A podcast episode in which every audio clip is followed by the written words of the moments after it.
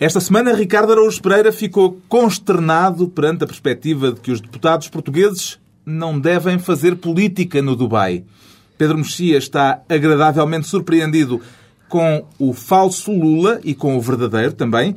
E João Miguel Tavares declara-se atônito, com acento circunflexo à brasileira, com o caso da mini saia numa Universidade de São Paulo. Está reunido o Governo Sombra.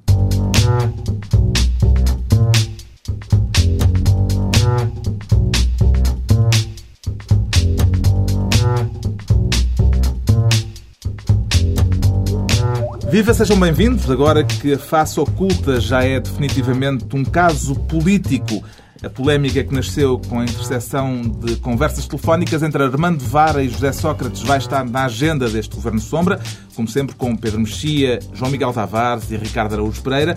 O Ricardo, que esta semana prescinde da prerrogativa de escolher uma pasta ministerial para querer ser apenas diretor-geral dos impostos. Acha que vai ficar a ganhar com a troca, Ricardo? Uh, quer dizer, eu espero que sim, embora sempre que a gente sai da esfera do governo para, para, outros, para outros lados, fica sempre a ganhar, em princípio. E, portanto, é isso que eu espero também. Eu queria uma coisa mais, é para não ser outra vez Ministro das Finanças, eu temo que o Teixeira dos Santos comece a ficar, a sentir-se ameaçado com a minha constante escolha do Ministério dele. E, por optei por este por este cargo, que é mais, enfim, executivo, digamos, eh, para taxar, eh, tentar taxar os bancos. Eu sei uma notícia no outro dia em que a banca lucra, os cinco maiores bancos portugueses lucram 5 milhões de euros por dia.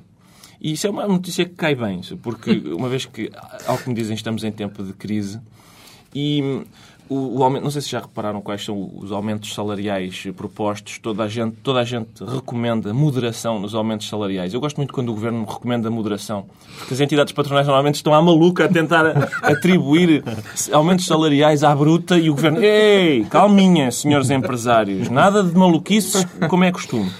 E então eu gostava. Há sempre, nesta questão da, da economia, há sempre os líricos estão dos, do lado do, dos aumentos salariais e a malta do pragmatismo, as pessoas que, são, que conhecem a economia a fundo, são as que dizem aquelas coisas do género: não, atenção, não vamos afugentar o investimento, taxando as pessoas que enfim, taxando as mais-valias e... Porque afugentar o trabalho, na verdade, é impossível. É? As pessoas vão mesmo ter de trabalhar se quiserem. E então, uh, então era giro só... Taxar, pudesse essas, taxar esses lucros. O que é engraçado é que os bancos portugueses têm, têm um ritmo ciclotímico, porque ou têm grandes lucros ou estão falidos. E às vezes, a mesma, às vezes as duas, não, às vezes as duas coisas ano, ao, ao mesmo tempo. tempo. Um, há bancos com grandes lucros que estão falidos. Portanto, há uma... para, que os cinco, para, para os cinco bancos são o BES, a Caixa de Depósitos, o Santander Tota, o BCP e o BPI, que o BPI, só por si, acho que quadruplicou os lucros uh, em relação ao mas ano passado. Mas isso explica-se porquê? Em primeiro lugar, porque é o meu banco. Isso faz logo toda a diferença. Hum. Mas isso também porque eles, eles, apesar de tudo, foram dos bancos como são mais rigorosos nas suas contas e na atribuição de crédito, foram dos bancos que passaram melhor esta borrasca. Apesar... Mas, Sim. não, dizer outra coisa, não tem diretamente a ver com isto, mas tem a ver com, com outra notícia que saiu esta semana sobre os bancos, que é a vontade de taxar as mais uma vez, os levantamentos nas, nas caixas multibanco. Uhum. Aí está. É, eu gosto que os, que os bancos tenham uh, muita saúde emocional para a economia portuguesa. Uh, agora, uh, e depois há sempre aquele pulinho onde, onde de repente, aquilo, a, a, saúde financeira passa a uma ganância de facto desmesurada que é, convém recordar, quando as caixas de banco se introduziram, isso fez os bancos poupar milhões, porque as caixas passaram a fazer o serviço em que estava uma pessoa atrás de um balcão a distribuir notas. Mas como já passaram 15 anos, os bancos de repente, subitamente, esquecem-se do dinheiro que pouparam com as caixas multibanco e agora já querem voltar a taxar as pessoas que andam a levantar nas caixas. Eu é pena. Acho, acho, acho, que devíamos voltar taxa... todos aos bancos e dizer à senhora... Eu tenho uma tese, que é esta taxa é para pagar a tinta que eles tiveram que adquirir agora por causa de, dos multibancos assaltados, que, este, que ficam as, as, notas marcadas e a tinta parecendo que não é carota. O presidente do BCP veio, entretanto, perante análises segundo as quais o banco que dirige precisa de um aumento de capital, veio dizer que o Banco de Portugal não é da mesma opinião e, portanto, diz Santos Ferreira, bico calado. Das duas, uma. Ou as recomendações do Banco de Portugal não são boas, e então a gente agradece que as mudem, ou as recomendações são boas, e a gente agradecia que, efetivamente, quem imita opiniões se calasse. Como é que o analista Ricardo Araújo Pereira, ainda para mais investido agora nas funções de diretor-geral dos impostos, recebe esta esta opinião. Caladinho. Recebo, obviamente, em silêncio. Muito caladinho. Sempre que alguém da banca me manda calar, eu obedeço, evidentemente. Eu acho que é uma espécie de regresso ao, ao passado, não é? é uma coisa bonita de, quando, quando, a banca. Mas é engraçado, deixa-me fazer uma observação linguística. É muito engraçado como agradecia é um imperativo. É, na língua portuguesa. É o, que, é, o que, é o que se diz quando se manda, não é? É, é extraordinário.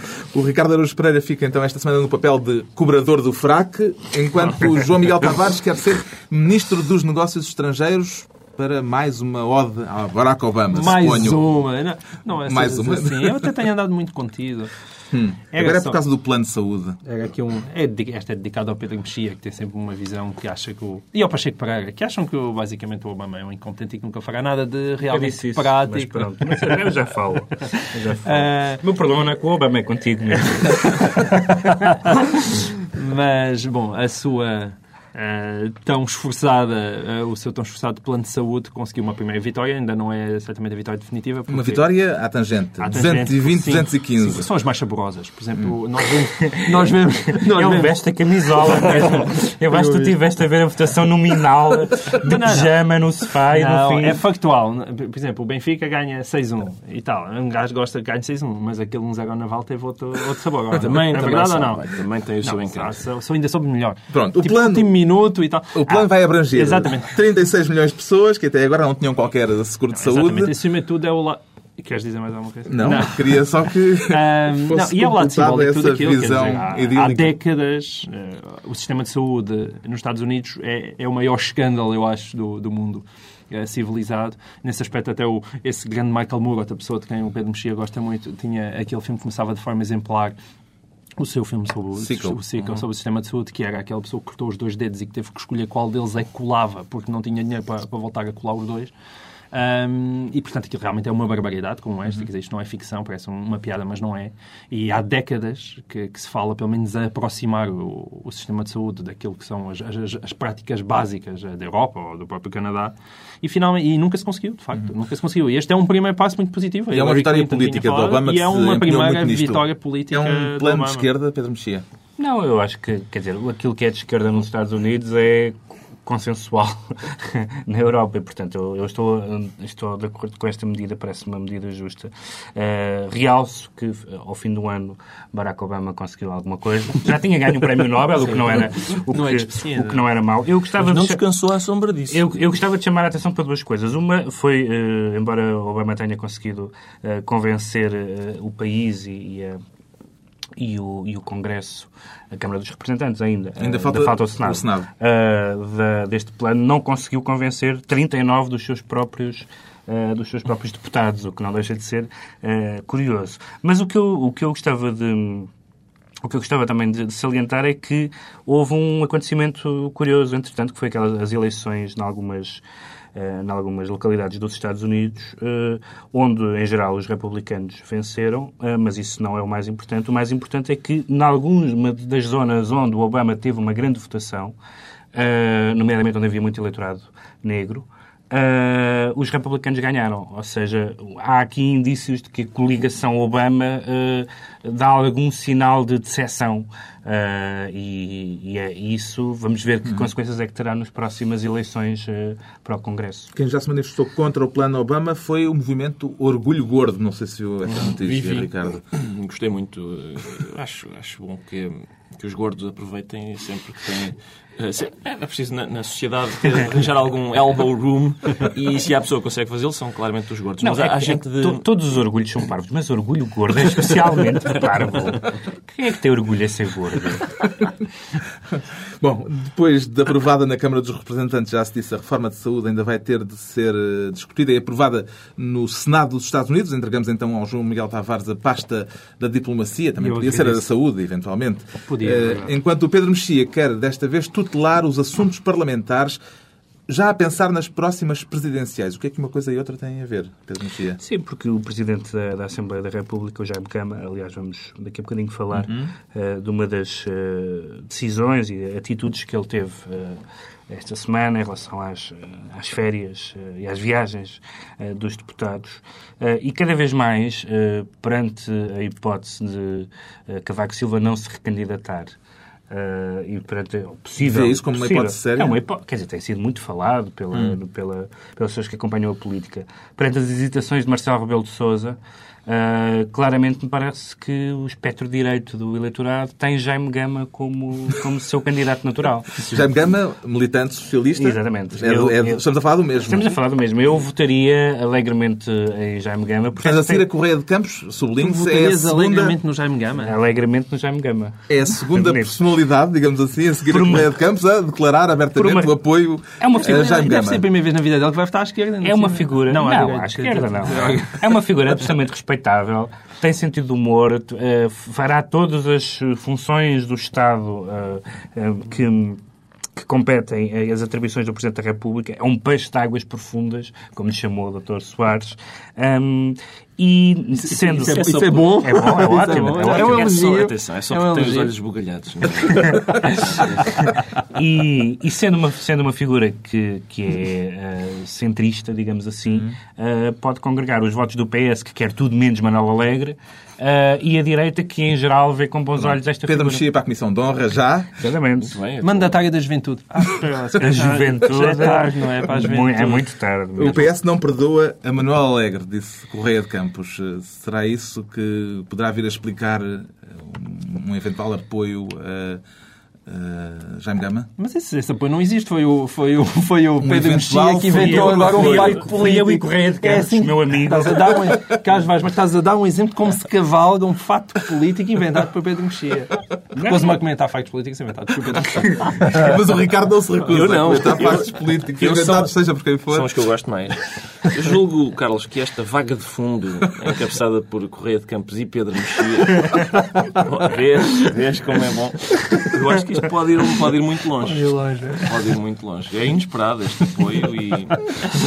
Jaime Gama é também o protagonista de um episódio que esta semana deixou o Ricardo Araújo Pereira consternado. O Parlamento votou uma alteração às regras da Assembleia quanto ao regime de viagens dos deputados. O que é que nesta decisão, aprovada ainda por cima, Sim. por unanimidade, causou consternação, Ricardo Araújo Pereira? As primeiras notícias diziam que essa lei tinha sido aprovada por causa de umas, eh, enfim, de determinados acontecimentos. Lei, depois, notícias subsequentes disseram que afinal não, mas as primeiras notícias diziam que essa lei tinha sido aprovada porque de certos deputados tinham aproveitado uma viagem uh, algures. A Etiópia, a Addis Abeba. Lá está, para depois à vinda fazer uma escala de dois dias no... uma escala de dois dias no Dubai, uh, coisa que tinha sido considerada, enfim, uh, grave e, e, poderia estar na origem desta nova lei. E eu acho que... O que foi noticiado é que, só por uma precisão, a, a Secretária-Geral da Assembleia da República, que esteve na mesma reunião de trabalho na Etiópia, não voltou pelo Dubai e o bilhete dela custou metade do, dos deputados. Pois. Foi essa a discrepância que terá gerado esta, esta indisposição de Jaime Gama. Sim, eu acho que esta ideia de que, à, à partida, logo à partida, de que ir ao Dubai não, não, não é, é politicamente relevante. Porquê? Porque é mais um preconceito absurdo. Agora, devo dizer que, e, e mais, eh, se estes deputados, como acontecia antes desta lei, queriam e faziam pegar no seu bilhete de primeira classe e desdobrá-lo, a palavra é desdobrar, aquela como a gente faz com os refrigerantes que são muito doces, uh, desdobrá-lo em módulos da Carris e levar a família toda ao mesmo destino, estavam no seu direito e era até uma, uma atitude que, do ponto de vista político, manifestava uma intenção, quer dizer, e, hum. e mostrava que é possível ser, ser poupadinho e, e, e levar mais gente ao mesmo sítio. Agora, uma coisa que eu, com a qual eu fiquei indignado foi um desses deputados que foi ao Dubai levou a mulher. Uh, e foi acho... depois também ao Oman. Sim. Um deputado que tem a hipótese de ir ao Dubai não sei o quê, e escolhe levar a mulher, isso, isso eu acho que sim, senhor, devia ser limitado. Acho que... Jaime Gama marcou pontos ao conseguir gerar a unanimidade entre os deputados, mesmo para lhes retirar uma regalia. Isso é que é extraordinário. Deve ser essa a parte de, das águas profundas que o Pedro Mexia estava a reparar. Porque a maneira como realmente não houve ali vozinhos de protesto é absolutamente extraordinária. Porque Isso essa votação é pública. Há aqui um lado... Mas tendo em conta que todos os partidos, uh, ou quase todos, talvez o PCP não, que não, não, não é um partido que não desdobra, uh, uh, que os partidos de várias, que, que, deputados de vários partidos usaram esse desdobramento e agora estão todos de acordo. Aliás, não é a primeira medida... Alguns desses deputados já não são deputados agora nesta legislatura. Não é a primeira medida que, que, que é acolhida bem por todas. Lembro, por exemplo, quando quando Cavaco vetou uh, o Estatuto dos Açores e vários dos partidos que tinham aprovado o Estatuto dos Açores Exatamente. disseram muito bem. Muito, um veto. Muito... Ora, aqui está como nós sempre dissemos. Mas é verdade que isto pode ser entendido como um ataque aos valores da família que já estão tão depauperados em Portugal. Quer dizer, uma pessoa vai viajar em família e isso é uma coisa bonita e que deve ser valorizada. Pronto, está explicada a consternação do Ricardo Araújo Pereira. O João Miguel Tavares aparece-nos esta semana atônito. Atônito, meu. Com acento circunflexo e tudo, à brasileira. Então, porquê? Por causa da história da, da menina Geisia Ruda, que levou uma, uma mini saia vermelho vivo ou cor-de-rosa choque para, para a Uniban, uma Universidade de São Paulo. Mas há polémica em relação à cor, não... não...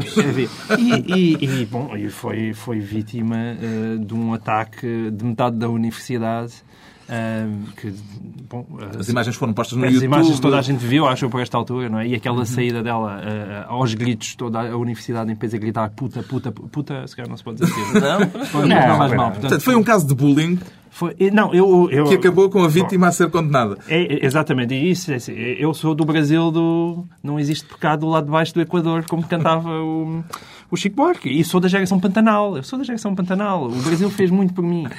Eu, eu, na adolescência. O Brasil fez muito por mim estamos todos a sentir-nos ultimamente um bocadinho da geração Pantanal. Aqui lados Não. também. Ah, e agora de repente vejo isto. Bom, eu acho que isto, aliás, é um caso tão sério que, aliás, o Governo Sombra teve o cuidado de enviar ao Brasil. Uh, um, houve um enviado um especial, mesmo especial. A São Paulo, que é Carlos Vaz Marques. E eu acho que ele, por uma vez, devia uh, deixar o seu papel moderador e comentar este caso. Não se falava de outra coisa, isso é verdade. Nos... Depois houve o apagão e passou a falar-se, ficou tudo às escuras e Esqueceram a Geis e a Roda. Há uma coisa que eu não consigo compreender neste caso, que é, pronto, há uma, uma miúda que anda descascada no Brasil. Como é que os brasileiros... Ah, você! É, os brasileiros andam todas assim, aquilo é... Pá, como é que os brasileiros dizem, olha, olha, uma descascada, isto é uma vergonha. Já, e foi a segunda vez que isso me aconteceu esta semana. A primeira foi quando o presidente do Sporting disse há para aí uma minoria de sócios que é cretina. Como é que ele topa? Como é que ele... Quer dizer, ah, sócios do Sporting que são totós. Como é que se distinguem dos outros? Eu não consigo compreender. O Pedro Mexia não, não opinou ainda não, sobre este eu tópico. Acho, eu acho de facto que é uma regressão civilizacional. Aqui há uns tempos... O que eu ouvi a várias pessoas eh, lá em São Paulo foi que a rapariga não devia muita beleza e foi por isso que o caso gerou escândalo. Porque... Isso é mais o critério brasileiro, de facto. Aí sim. Pá, a rapariga não é feia, pá. Eu não vi, eu não, não confesso. Não, eu não vi, não viste? Não vi a rapariga, não. Hum. Não vi, não vi. Lamento. Uma mulher em mini saia. Toda a gente está a poupar Pedro Mexia estava, não, não, estava, estava às voltas com a métrica. Eu acho que o Pedro Mexia está há demasiado tempo a trabalhar consecutivamente e, e, é. vocês, e isto agora é a prova. valorizam a função pública. É a prova, é a prova. Mas, não, é, quer dizer, há, um, há, uma edição da Playboy num país islâmico que não tem nudez, uhum. que, é uma, que é um conceito que eu gosto muito. Eu tenho medo que o próximo passo no Brasil, há uns, há uns anos, ou há um, sim, acho que foi já há uns anos, falou-se em proibir o topless em praias do pois Rio de Janeiro. Rio, Portanto, é, há qualquer coisa de estranho. Não sei se é o Lula, quer dizer, está bem, o, o Brasil fica mais civilizado, está bem, mas mais puritano é que não, pelo amor de Deus. Fica explicado porque é que o João Miguel Tavares ficou atônito, esta semana com um caso que foi notícia no Brasil. Também o Pedro Mexia elege um caso brasileiro para se declarar desta vez agradavelmente surpreendido tanto com o falso como com o verdadeiro Lula da Silva. Comecemos pelo falso Lula, Pedro Mexia. Sim, há uma, houve agora aí uma, uma moda de falsos políticos, houve um falso Chávez, mas aí é mais difícil distinguir. Um, e houve um falso Lula, um, de que nós, aliás, em exclusivo mundial, temos um som. Muito bem. Temos a entrevista à Rádio Nacional de Angola, em que o falso Lula, de, uh, de uma rádio de São Paulo, uh, garante que a segurança não vai ser problema quando o Mundial de Futebol e os Jogos Olímpicos se realizarem no Brasil. Olha, digo para você que isso tudo que inventaram a respeito do Rio de Janeiro é balela. Eu estou aqui nesse exato momento no Morro dos Macacos, aonde nós tivemos problema com essa macacada, mas eu vou dizer uma coisa, isso é tudo invenção dessa imprensa marrom que nos persegue há muito tempo. O que nós tivemos realmente aqui é que, infelizmente, duas pessoas não se entenderam que era o seu Antônio Baruba Bichão, que é dono de uma mercearia do Morro, e o seu Manuel Antônio Picoto, que é uma pessoa que convende de gelinho do outro lado do morro. Houve uma intervenção dessas duas pessoas, de onde houve uma disputa exatamente de um querendo vender o tal do doce, o outro querendo vender a bala e o outro querendo ver umas coisas que é boa para o nariz, digo no sentido de desentupir nariz e coisa parecida. Essas duas pessoas entraram aí é, é, em conflito, gerando essa armação toda e a imprensa marrom que persegue a gente não teve a condição e a cara de pau de divulgar que na realidade aquilo foi um festival de bilhete Jaguaribe. O Rio de Janeiro é maravilhoso. Eu quero que as pessoas saibam que essa cidade é a coisa mais importante deste mundo, desse planeta. Nós somos o pulmão desse planeta. O povo que quiser respirar daqui a alguns anos terá que se mudar para o Rio de Janeiro. Eu estou com uma área ao lado do, do Morro dos Macacos, loteando para que o povo possa vir do mundo todo, comprar o seu barraquinho e viver dentro de uma favela como se vive dignamente. É muito importante isso. O trote, quer dizer, a partida uh, foi feito por um humorista da Rádio Metropolitana FM de São Paulo. Já tem planos para comprar o barraquinho? Eu gostava de comprar um barraquinho. Eu gosto desta esta questão do falso Lula. Eu acho que José Sócrates diria sobre este caso que mais vale um falso Presidente da República do que um Presidente da República falso. e, e, mas, é, mas, é, mas lá que é divertido. É mais divertido um falso Presidente da República do que um Presidente da República falso. Talvez pudéssemos fazer cá um dia destes uma coisa destas, Ricardo. Já foi, já foi feito, já foi feito. feito. Num, dos ah, governos, foi. num dos do governos Cavaco. do Cavaco. Ah, é uh, Saudoso tal e qual. Foi, exatamente, uh, um imitador um, telefonou a várias personalidades a convidar para ministros, incluindo várias personalidades da área do PS, e todos eles disseram, ah, Sr. Presidente, Sr. Primeiro-Ministro, é uma honra e tal. Foi, foi um momento também bonito. Mas eu queria falar nisto não só por causa, não só por causa do falso, mas também pelo caso do verdadeiro. Que também é falso, eh, no sentido, no sentido positivo da palavra. Foi o tipo que foi eleito. No sentido, da, no sentido positivo da palavra. Eu uh, tenho havido uma certa decepção com Lula, com, com, com Lula em alguma, em alguma esquerda brasileira. É, a imprensa marrom. E, a imprensa marrom. e que dizem que este é o falso Lula, que não era este o Lula que Estava-se à espera que ao segundo dia, depois da tomada de posse, os sem terra avançassem uh, pelas fazendas e não tem acontecido nada disso. Tem, houve, pelo, pelo contrário, cisões à esquerda um, na, no, no, PT. Uh, o PT, uh, em termos parlamentares, governa com apoios à direita, dos partidos, dos partidos à direita. Um, e, portanto, este, este Lula 2.0 parece-me um Lula muito, muito positivo, ainda por cima, neste momento em que, em que o Brasil, uh, tal como a, a, Rússia, a Índia e a China, os tais BRIC, eh, estão neste momento a. Os Jogos Olímpicos foi uma vitória, não só uma vitória desportiva, mas foi uma vitória política. Uhum. Foi uma vitória de um, país, de um país, de uma potência emergente. Quem não gostou muito, ou quem não está a gostar muito do, do executivo de Lula é Caetano Veloso, que lhe chamou eh, esta semana analfabeto e grosseiro. É, o Caetano é famoso pelas suas. Uh frases coloridas. Mas eu, eu ao é contrário do que... É engraçado, porque a esquerda pode chamar alguém analfabeto, mas se fosse a direita... fosse a direita, parecia mal. Mas eu, eu, não sei até que ponto é que Caetano Veloso é exatamente a esquerda pois, no é Brasil. É um inclassificável. Mas eu gosto de salientar um caso em que alguém que é eleito à esquerda governa à direita e aquilo realmente resulta porque há casos de outro país em que alguém, eh, são, há pessoas que são eleitas à esquerda e depois eh, realmente governam à direita e, e aquilo não presta, de facto, é mesmo mau. Não é o Mas caso estás do... Estás a ver algum não pá, caso Não estão a ver. Não, sei, não. Pronto, fica explicado o agrado do Pedro Mexia em relação a ambos os Lulas, o verdadeiro e o falso. Daqui a pouco, a face oculta de um processo que colocou o Primeiro-Ministro no centro de uma querela judicial. Recordo que os ouvintes que queiram intervir têm à disposição o blog governosombra.tsf.pt. Antes ainda, a nova face da educação. Como é que lê, João Miguel Tavares, a atuação da nova ministra que, de acordo com o que vi noticiado, até já recebe os sindicalistas com dois beijinhos. É, eu acho que é a Ana Jorgização agora é da, da, da, da, Era o que eu ia dizer. Ana, Ana Jorgização? É Ias dizer Ana Jorgização? Não, não, não dizia que era ah. Ana Jorge da Educação. Não, mas a Ana Jorgização tem uma outra... Panache. É pá. Isto é muito está estranho. Quase, está quase romântico.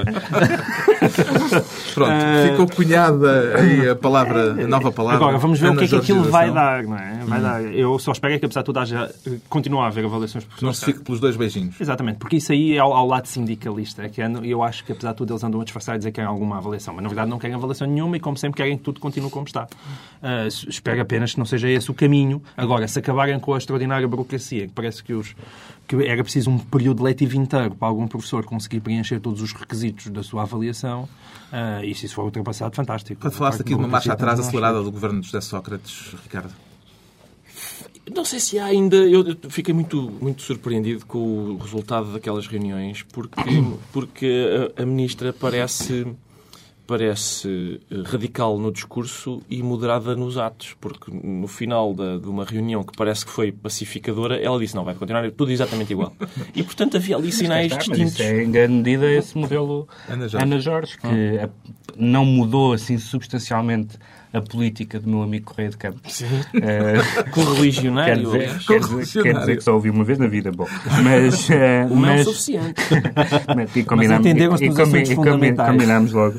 E, no entanto, está, está a conseguir, de, repetindo dez vezes a palavra diálogo, uh, está a conseguir, aparentemente, pacificar o setor. Eu queria dizer que um, não conheço, a não ser o, o que leio nos jornais, o método de avaliação dos professores, mas, como já falámos aqui no, noutros programas, uh, conheço os métodos de avaliação na, na, dos funcionários públicos e devo dizer que aquilo é parvo. é bastante parvo. Mas, uh, enfim, Mas acho que, tem pode... muitos pontos, acho que tem muitos pontos de contacto. Aquela questão de, por exemplo, de só... só... As cotas, Sim, as, as, cotas. as, cotas é especialmente absurdo. Porque é mais ou menos como aqueles professores que dão notas segundo é os testes que caem no chão ou os que ficam em cima da mas mesa. as cotas é absurdo num país que não fosse absurdo. Mas nem o problema é que em Portugal faz sentido. Ah, as cotas seriam...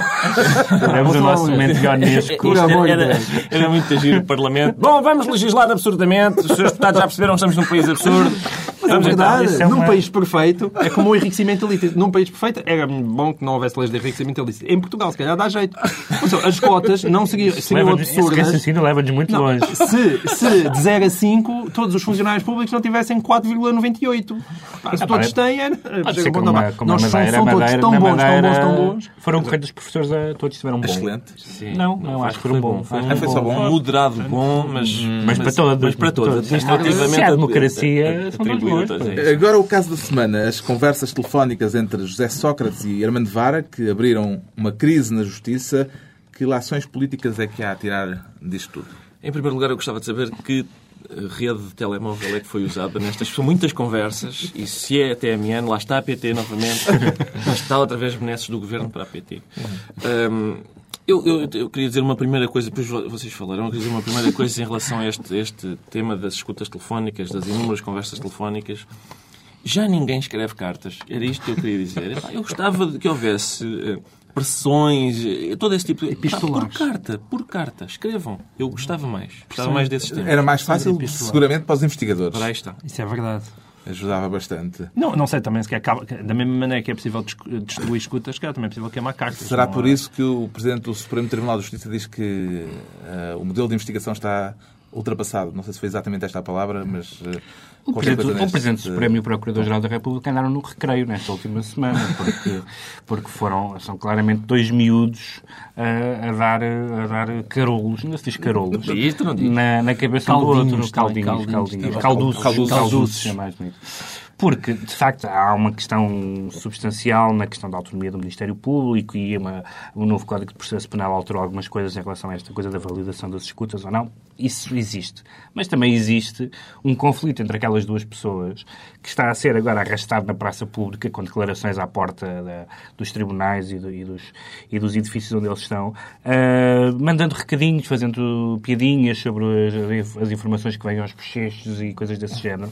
Uh, Para usar isto... uma linguagem com alguma dignidade, dignidade. não se gramam. Dignidade. Sim. Não se gramam. E isso tem sido, acho que, para além do caso em si, evidentemente, que é, que é, que é relevante e grave, uh, esta, este, este jogo de, do empurre entre, entre, estes dois, uh, entre estas duas figuras da justiça portuguesa tem desprestigiado muito uh, o Estado de Direito. Hum.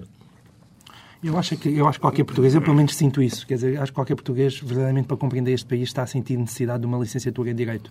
Vamos todos ir, ir para a escola para, para conseguir realmente perceber isto. Deixa-me só contar que eu, eu fiz Direito e tive um, tinha um colega cinquentão 50 e muito já, uh, e que um, uma vez perguntei-lhe porque é que ele, com aquela idade, tinha ido para um curso de Direito e ele disse é que o meu sócio enganou-me na empresa e agora nunca mais me engano. Infelizmente, se o João Miguel Tavares tem razão, é preciso tirar um curso de Direito para compreender o país, é, é pena que seja o de Direito, porque o de Engenharia é muito mais fácil. Aquilo que veio a público fragiliza José Sócrates? Não, que ideia! Eu acho até essa, essa pergunta, essa pergunta com uma, uma certa maldade aí incluída, e eu acho que não deve ser por este caminho que a TSF quer seguir. Mas é evidente, isto chega a um ponto que hum, eu, eu estou basicamente nas tintas. Eu não quero ver o José Sócrates preso. Portanto, estou nas tintas para as histórias das escutas, ou não? Mais facilmente vais tu. Mais facilmente direi eu. Mas então, nas, as escutas são ilegais. Porreira, admito que sim. Admito que haja questões processuais que têm, evidentemente, de ser seguidas para isto, o país não cair eh, num ainda maior pântano do que já está. Agora, há a questão política. O melhor do Pantanal. Se não, se não se, o melhor do Pantanal. Se não se importam, já agora eu gostava mesmo de saber o que é que o José Sócrates andou a confusar com a irmã de Vaga. Tem esse interesse político. Não é necessariamente... Sim, mas eh, o facto de ainda não se saber, portanto, há, estas, certidões e há, há suspeitas sobre aquilo de que se, de que se fala. Hum. Ainda hoje o Jornal Sol saiu com uma com uma notícia sobre, enfim, sobre eventuais conteúdos das escutas. Com referência a Luís Figo, por exemplo, é um dos nomes que Repito, vem Luís Figo também cabe ali, é verdade, ali Agora, uma pequena frase também cabalística. Isso é interessante porque até aqui havia uma espécie de stalemate, que é aquela, aquela enfim, aquela situação de xadrez em que ninguém pode mexer. Eu, eu, não falo no caso BPN, tu não falas no caso Freeport uhum. e tal, havia assim um equilíbrio. Agora, este caso deve ser mesmo grave. Agora está 2-1. Um. Está 2-1, um, PSD. este deve ser mesmo grave. É verdade. Porque, porque o PSD não só isso, como, a dizer, como... ah, isto é... E o José Sócrates está bastante calado também. Eu queria, ah. eu queria dizer uma coisa que é, para mim, a frase da semana, um, que tem a ver com, com esta lógica que, é, que, o, que o João Miguel também explanou. De, não se pode chamar absurdo porque o país é absurdo. E queria, uh, falar da, queria citar uma frase do líder parlamentar do PS, Francisco Assis, que, que disse sobre a questão da corrupção, disse o seguinte, e, e peço silêncio. Não podemos permitir que o Estado de Direito sussobre em nome da eficácia do combate à corrupção. Esta frase é, é, o exemplo de que, daquilo que, foi, que o João Miguel disse há bocado. É extraordinário, porque o, o, o Estado de Direito implica o claro. combate à corrupção. Portanto, é, esta frase é maravilhosa. Mas o que, o que, essa frase significa é mas que querem acabar com o país tal como o conhecemos? Brincadeira é esta. Mas eu, eu que não sou um rapaz de direito, única, eu também olho para isto de fora. Esqueçam os incidentes processuais. O que, o que o país me diz é que por uma questão processual, eu não, o, o, uma escuta entre Armando Vaga e o Primeiro-Ministro José Sócrates, José Sócrates uh, sai de mansinho por uma questão processual. Isto, não, não é isto significa... Não, a minha não, questão é, é também não existe aí, aquela aí... parte na Constituição em que diz que as pessoas são todas iguais e devem ser tratadas de igual forma? Não, não, haverá aí um pequeno problema constitucional? Como, sabe, não, como sabes, há diferenças. Os deputados, os deputados têm imunidade parlamentar, logo isso não são iguais às outras pessoas, e os titulares do órgão de soberania têm um regime especial, como é normal, senão andava toda a gente a processar uh, o Presidente da República e o Primeiro-Ministro. Uh, e, portanto, é normal normal, é normal que sejam os tribunais superiores. Em vez de ser o uh, contrário, não é? Exatamente, em vez de ser o contrário. É normal, mas quando ele é escutado por azar numa outra conversa. Não, mas, que... é, mas, como se... mas, a, mas a divergência é? é? essa, porque não, foi. O problema é esse. A divergência é essa, é porque ele não, não, foi é, uma escuta não a foi José uma escuta a José Sócrates, foi uma escuta a é, outra pessoa outra em... em que José Sócrates. E toda, toda a discussão jurídica à volta do Código de Processo Penal. O que é interessante é que o Código de Processo Penal, que foi alterado em 2007, pode ter a ver, eu não digo que tenha a ver, porque eu não, não sou de conspirações, pode ter a ver com, a, com o que se passou no caso Casa Pia. Não, isso teve certamente, mas a questão é, qualquer pessoa agora, eu quero ter uma... Teve certamente. Eu, eu quero ter uma conversa trafulha, eu quero ter uma conversa trafulha aqui com, com o Ricardo Augusto Pereira, como portanto, tantas, para estarmos, como, como, tantas, para estarmos relativamente safos, basta pedir ao José Sócrates para entrar no meio. Estamos a ter isso. Ou então... não sei se percebeu o conceito. É o chamado, o chamado salto epistemológico. É facílimo, é facílimo, pá. Ou então o Presidente da República. Está na altura dos decretos. Entra lá, não, não, entra lá em conference call aqui no meio. Não falamos neste, neste comboio de escutas que é o Primeiro-Ministro escuta o Presidente da República, a Polícia escuta o Primeiro-Ministro. Falta alguém que escuta a Polícia, claramente. É o comboinho. Está na altura de fazermos a ata da reunião e é tempo dos decretos. O Pedro Mexia decreta desta vez a guerra decreta guerra não por ser um falcão, uh, mas porque... Não, uma pombinha. Sou uma pombinha. Mas porque saiu, porque saiu em DVD um, a série do, do, do Juque Furtado sobre a guerra, que ele, aliás, chama Guerra colonial, guerra de libertação e guerra do ultramar, uh, dando, uh, digamos, as, as, perspectivas diferentes que sobre, que sobre a guerra tem havido na sociedade portuguesa, e não só. E é um trabalho uh, exemplar. Eu só vi a série, só vi dois ou três episódios quando passou na televisão, e é um trabalho exemplar por duas razões.